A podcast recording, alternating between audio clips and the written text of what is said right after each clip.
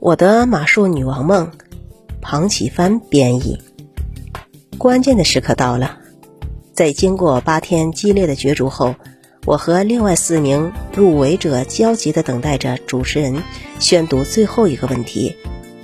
拉斯维加斯的夕阳是那么柔和，它让我牛仔帽下的飘逸长发更显美丽。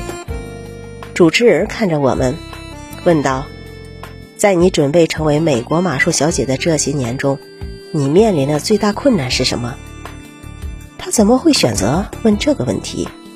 我的眼睛看向我的家人和朋友，只有他们知道我帽子下的头发不是真的。在大学，我已经决定成为美国马术小姐这个目标而努力。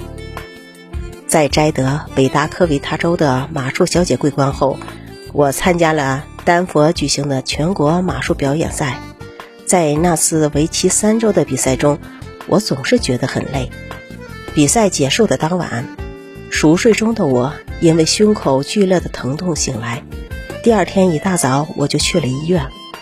医生给我做了全面检查，然后他严肃地看着我说：“你得了霍奇金淋巴癌，也就是淋巴结癌症。”这个消息把我急懵了。霍奇金淋巴癌是最容易治疗的癌症，医生安慰我，但你需要做六个月的化疗。我点点头，试着努力接受这一切。治疗的过程非常痛苦，每隔两周我都去做一次化疗。我告诉自己，你会好起来的，一定会再次驰骋在马场上。但是化疗让我越来越疲惫，头发也开始脱落，最终。我不得不戴上假发。头发对于一个马术小姐来说是非常重要的。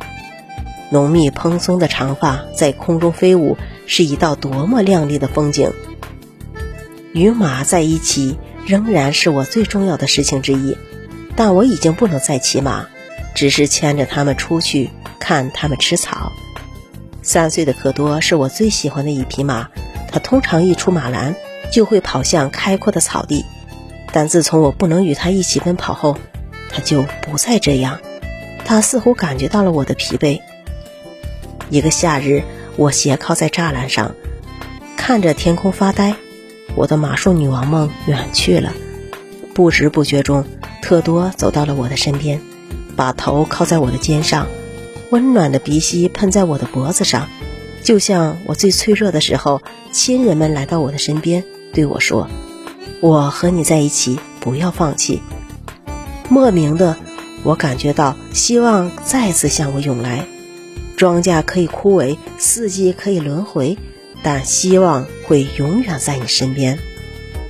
化疗终于结束了，在最后一次检查中，医生说我的癌细胞全部消失了。我知道我已经战胜了一生中所面临的最大的困难。我走向那个麦克风。把这一切告诉评委和观众。当我把这些经历讲完，一位评委把美国马术小姐的桂冠轻轻的戴在我的头上。哦，一切都让人感觉非常美好，包括我的假发。